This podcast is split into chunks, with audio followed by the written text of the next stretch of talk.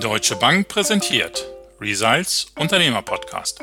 Mein Name ist Boris Karkowski und ich spreche mit Unternehmern über die Themen, die den Mittelstand umtreiben. Welcher Unternehmer träumt nicht davon, Eigentümer einer digitalen Plattform zu sein, auf der Anbieter und Abnehmer zusammenfinden? Der Marktplatz, an dem fast niemand vorbeikommt. Auch Fressnapf, die größte Fachmarktkette für Tierbedarf in ganz Europa, möchte jetzt eine eigene digitale Plattform aufbauen. Mit Volkert Schulz, lange Geschäftsführer und nun stellvertretender Vorsitzender im Verwaltungsrat von Fressnapf, also quasi die rechte Hand von Gründer Thorsten Töller, spreche ich über dieses Vorhaben und welche Erwartungen damit verknüpft sind. Herzlich willkommen, Herr Schulz. Hallo, Herr Karkowski. Herr Schulz, Fressnapf, ich habe es gerade gesagt, ist groß geworden mit dem stationären Handel. Was versprechen Sie sich jetzt von einer digitalen Plattform?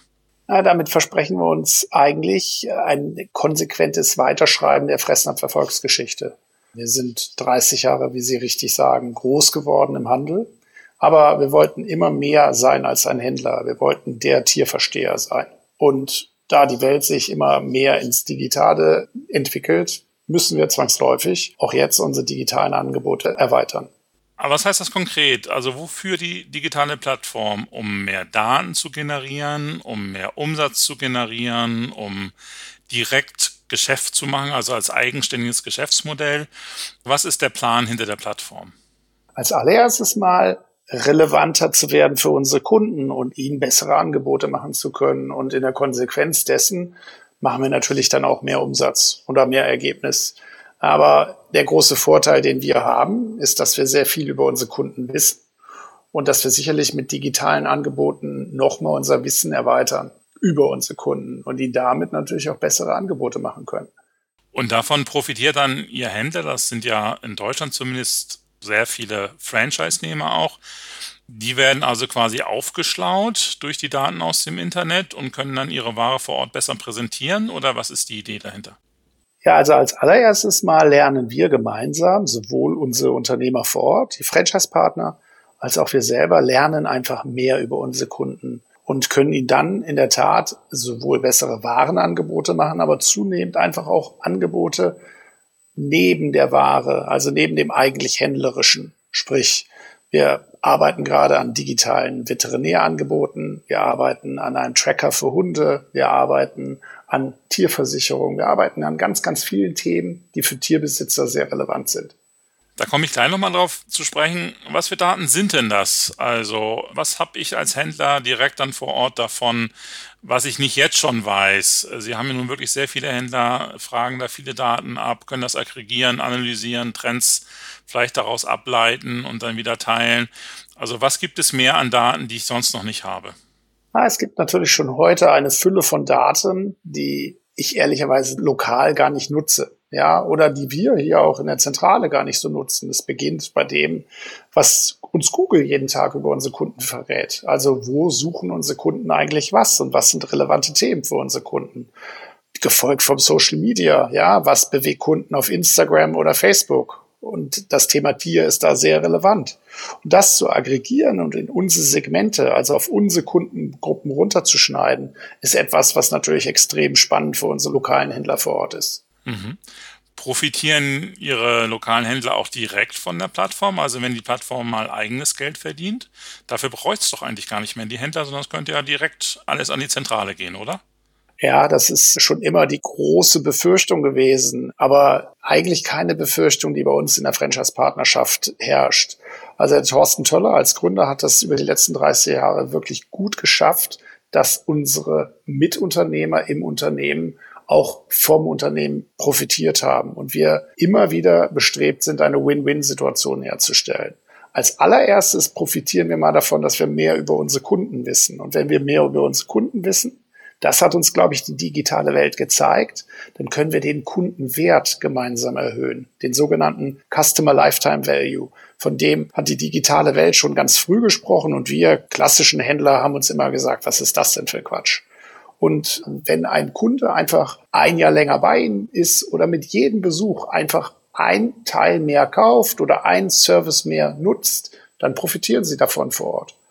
Die Schwierigkeit bei der Plattform, viele wollen es und nur wenigen gelingt es, ist ja aber eben genügend Masse dann auch zu bekommen. Also eine Vielzahl von Angeboten, eine Vielzahl von Kunden. Womit fangen Sie denn an? Fangen Sie an mit den Kunden oder fangen Sie an mit ganz tollen Angeboten? Ja, gute Frage. Henne- und Ei-Prinzip. Also ich glaube, wir haben beides heutzutage schon.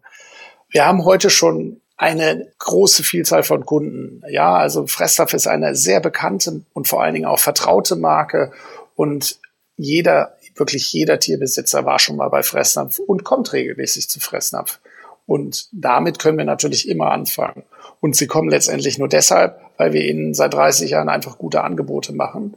Und wir merken, dass das nächste Angebot einfach nur ein Mausklick weit weg ist. Das heißt, wir müssen uns anstrengen, einfach in Zukunft noch bessere Angebote zu machen. Was sind denn Angebote, die besonders nachgefragt werden? Vielleicht die es jetzt auch noch gar nicht gibt bei Fressnapf. Also ein Angebot, mit dem wir uns sehr intensiv beschäftigt haben, ist zum Beispiel das ganze Thema Tracking von Tieren. Also ein Hundebesitzer hat einen Tracker, so wie Sie das aus dem Humanbereich auch kennen.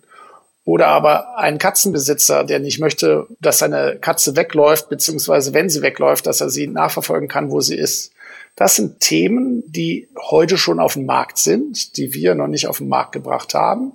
Wir haben uns angeschaut, was gibt es denn da alles so auf dem Markt? Und wir glauben, dass wir mit dem Produkt, was wir jetzt auf den Markt bringen werden, einfach besser sind, weil wir die Bedürfnisse unserer Kunden besser verstehen als die Startups oder die etablierten Anbieter, die solche Solitärangebote auf den Markt gebracht haben. Und wo ist dann das Geschäftsmodell? Ist das eher, dass ich als Kunde dann für solche Leistungen zahle oder ist es hauptsächlich, dass Sie quasi so eine Gebühr bekommen, also einen Anteil von jedem Umsatzeuro, den der Kunde auf meiner Plattform eben mit dem Anbieter macht? Also wie habe ich mir das vorzustellen? Sowohl als auch. Also in den seltensten Fällen sind Kunden heute bereit, für solche Services wie den von mir gerade beschriebenen zu zahlen. Warum? Weil sie ja wissen, dass sie Daten teilen. Und Daten zu teilen ist ein Teil der Währung, den Kunden heute einsetzen. Umgekehrt erwarten Kunden aber auch durch das Teilen von Daten, dass wir sie besser verstehen und ihnen relevantere Angebote schicken oder mit ihnen in Kommunikation treten können. Das heißt, es gibt sowohl Modelle, wo wir sagen, die können wir in dem einzelnen Service monetarisieren, beispielsweise eine digitale Veterinärberatung, die kann man in dem Moment, wo sie stattfindet, auch vergütet bekommen.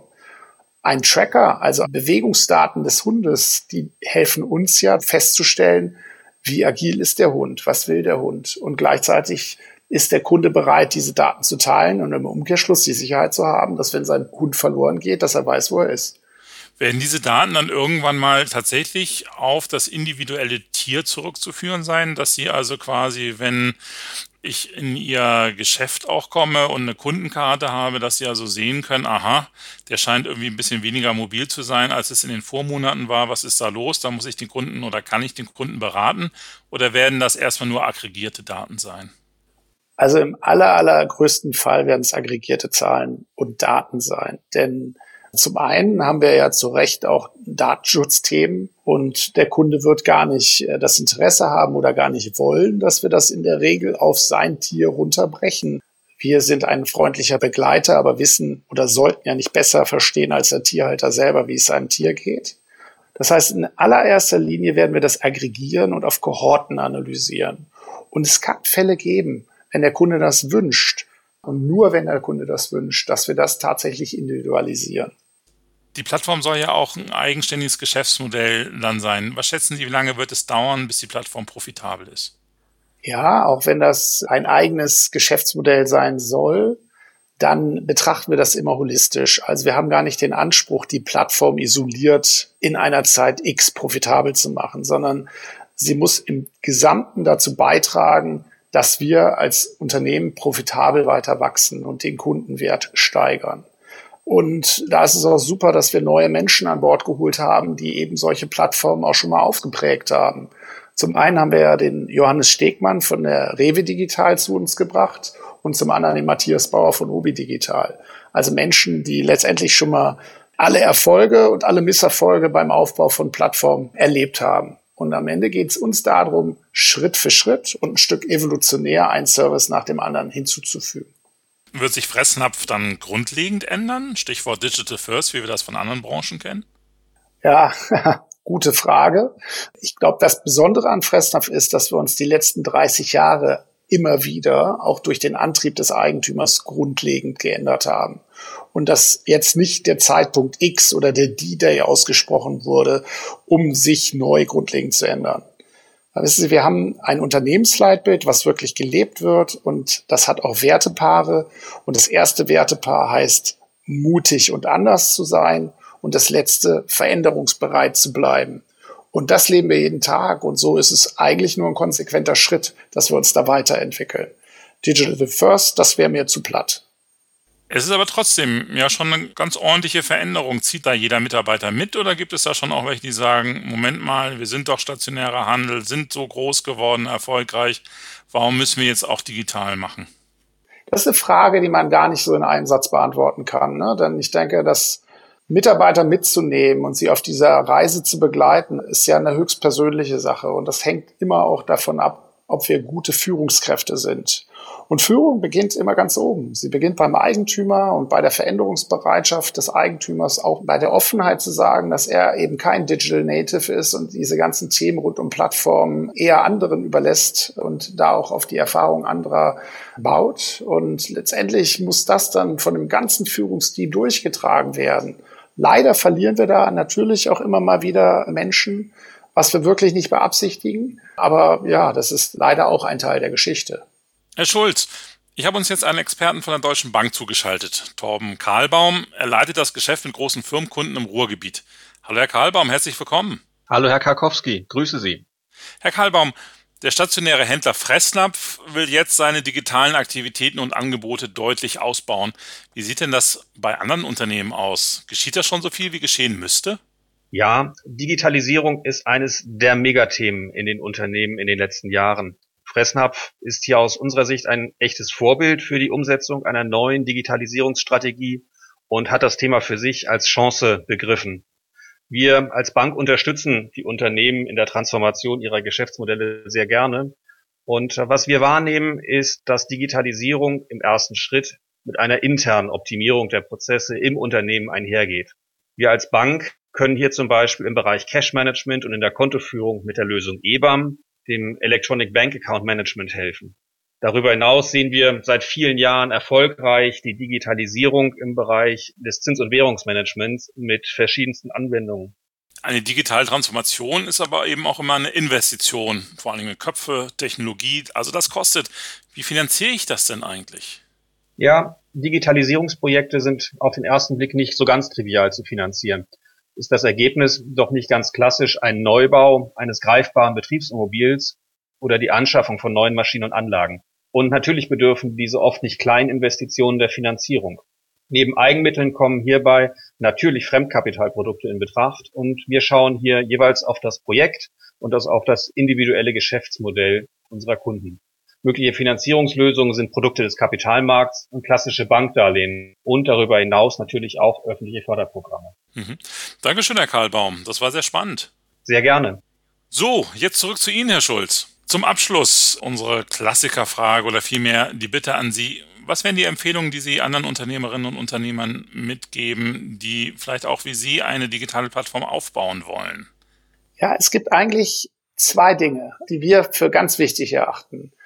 Wir stellen an den Anfang einer Herausforderung, eines Problems immer die Frage, was ist aus Sicht unserer Kunden relevant? Wie sieht der Kunde das Problem und wie sollen wir es für ihn lösen? Und dann kommt schon auf der nächsten Ebene die Frage, wie machen wir es denn? Wer macht es? Und immer die Ambition von uns Top-Führungskräften, jemanden an seiner Seite zu haben, der es besser kann als einer selbst. Denn nur so bauen sie innerhalb der Organisation Vertrauen einerseits auf und andererseits auch dieses Unternehmerische des unbedingten Machenwollens. Also eigentlich zwei Empfehlungen, die jetzt gar nicht so direkt auf die Plattform bezogen sind, sondern ganz grundsätzlich für Unternehmen, die sich verändern wollen, oder? Absolut. Letztendlich ist die Plattform ja nur ein Vehikel, um Kunden enger an uns zu binden und ihnen relevantere Themen in einer digitalen Welt anzubieten. Und äh, das kann morgen was ganz anderes sein. Also höre auf den Kunden und befähige die Organisation, die Kundenwünsche möglichst gut und unkompliziert zu erfüllen. Dankeschön, Herr Schulz. Das war sehr spannend. Ich bin sehr neugierig und werde das natürlich verfolgen, was sich da bei Fressnapf tut, auch in nächster Zeit und wie Sie dann Ihre Angebote ausbauen, was sich durchsetzen wird. Also toi toi toi für die weitere Entwicklung. Herzlichen Dank. Hat Spaß gemacht. Ebenso. Gerne.